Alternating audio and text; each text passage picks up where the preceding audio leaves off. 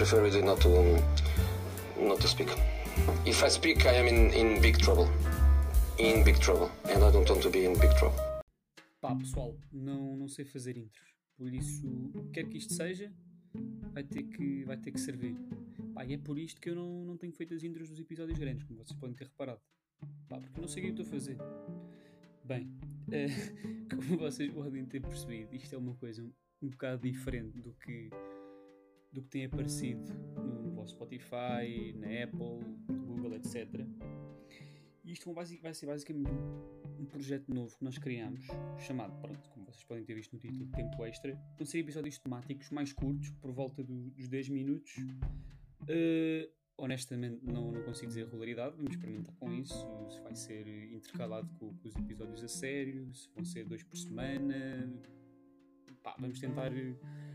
Uh, mexer aqui um bocadinho, ver o que é que funciona melhor para nós e, e para vocês também, não é?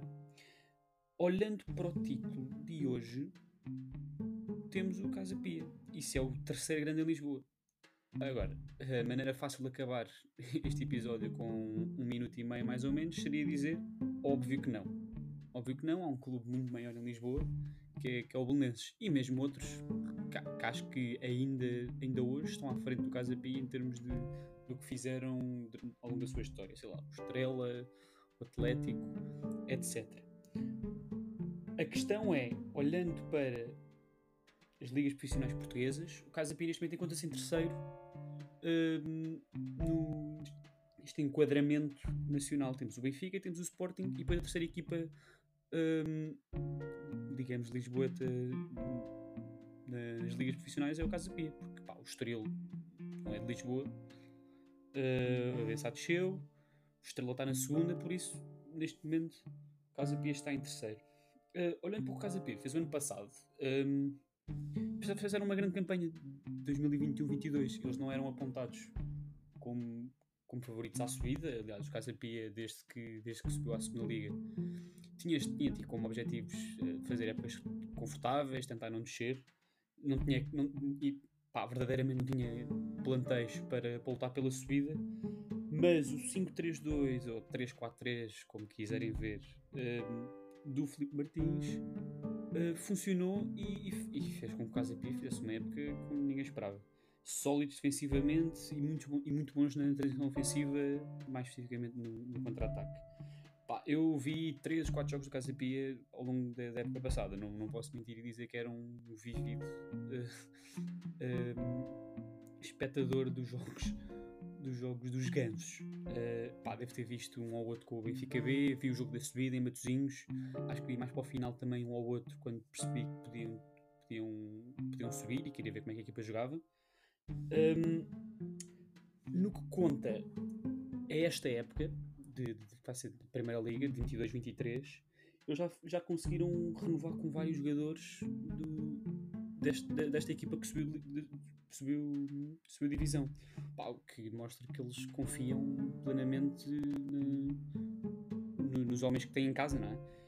Uh, as renovações, eu acho que do, do, do, que eu vi, pareciam ser mais do setor defensivo. O guarda-redes, o Ricardo Batista, que está cá há imenso tempo, o Vasco Fernandes também uh, renovou, também tem muita experiência de Primeira Liga.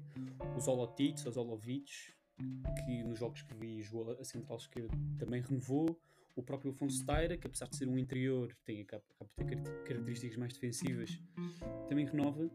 Um, enquanto que nos outros, nos outros, nos outros, uh, nas outras zonas do campo, ao menos, calhar sou, sou eu que, que, ainda que não li sobre isso, ou que, mas do que me saltou à vista foram os jogadores com, características mais defensivas.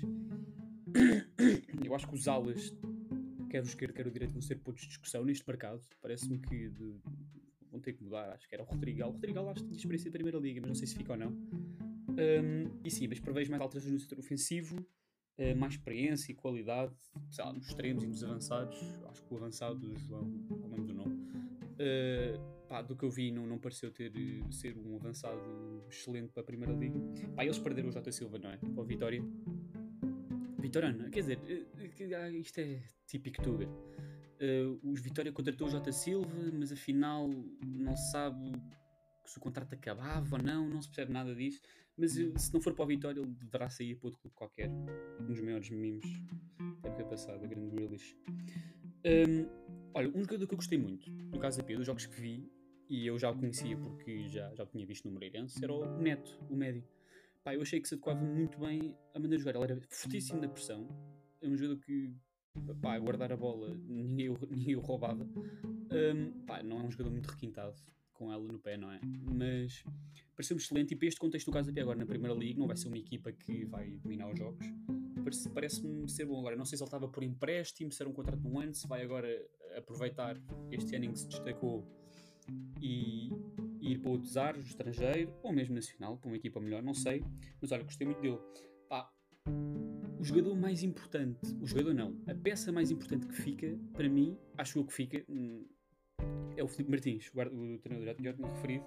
Acho que pá, o que fez pelo Casa Pia o ano passado foi excelente e acho que vai ter uma merecida segunda oportunidade na Primeira Liga. Ele, não sei se se lembram, teve no, no Feirense, na, naquela época em que desceram, nos 8 19, mas apanhou o barco a meio e a meio é sempre muito difícil fazer hum, aquilo, pelo menos jogar à sua maneira. E ele teve alguns problemas e, e acabou por sair. Não sei se foi até ao final, saiu antes, mas pá, salvou o Feirense da, da descida e acabou por sair. Acho que até começou na época seguinte. Mas eu acho que agora com o Casa Pia, conhecendo os jogadores que subiram com ele, indo, pá, est- estando presente no- nas reuniões para ir buscar eh, as suas próprias contratações, acho que pode ser importante e acho que merece esta segunda oportunidade. Ah, e claro, eu acho que ontem anteontem anunciaram um novo diretor desportivo, Diogo Boalmo, não conhecia, veio do Vitória, pode ser que, que corra bem, não tenho nenhuma opinião, era só para dar esta, esta informação. Uh, pá, a minha expectativa é que continuem a jogar no mesmo registro, seja uma equipa muito difícil de bater, eu acho que vão criar muitos problemas uh, aos grandes, as equipas gostam de ter bola, a equipa defende bem, como eu disse, gosta e sente-se confortável a jogar no, no contra-ataque. Por isso, eu acho que, por exemplo, ao contrário do que o Vizela foi o ano passado, que era uma equipa que sabia a sua identidade e manteve, um, manteve a mesma quando veio para a Primeira Liga, tentar ter bola, eu acho que o Casa Pia vai ser o mesmo e, e vai jogar o que sabe na Primeira Liga.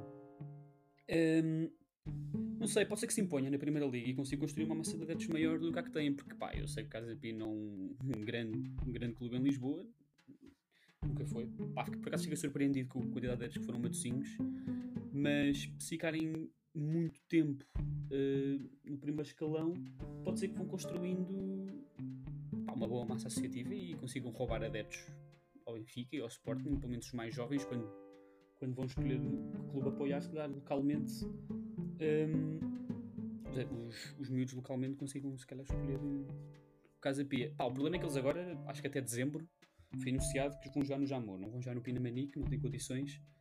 Vão partilhar o estádio com, com o Avessado. Não sei se os vai ajudar a eles uh, para o seu estilo de jogo, capaz de, perdão, ajudar mais o. ajudar mais. Um, por isso, uh, e não vai ajudar, não vai ajudar o, os que gostam e vêm o Casa Pia religiosamente todas as semanas. Uh, mas sim, olha, eu não tenho mais para dizer sobre o Casa Pia neste momento, é o que eu digo, eu não, não vi muitos jogos do Casa Pia, se calhar num futuro, num futuro mais, mais longínquo, assim, final da época, se o Casa Pia tiver fazer uma boa época, ou revisitar o Casa Pia entretanto, porque não voltar atrás a este primeiro episódio, tentar desconstruir o que é o Casa Pia no seu estilo de jogo, se calhar, vendo mais dos seus, dos seus jogos. Um, pá, olha, eh, deem a vossa opinião sobre o que acham deste, desta nova ideia. Episódios mais curtos, eh, por volta dos 10 minutos. Uns ficarão abaixo dos 10 minutos, outros poderão passar, mas nu- nunca vão, nunca ficam muito longe de- desta marca. Ao nosso Twitter, ao nosso TikTok, eh, ao Spotify, as vossas plataformas onde ouvir os vossos podcasts, para pá, poderem ouvir os outros, os outros episódios, o que é que nós andamos a fazer também, e darem as vossas opiniões e interagirem connosco nessas mesmas plataformas. Obrigado por estarem connosco e até uma próxima. Tchau, tchau.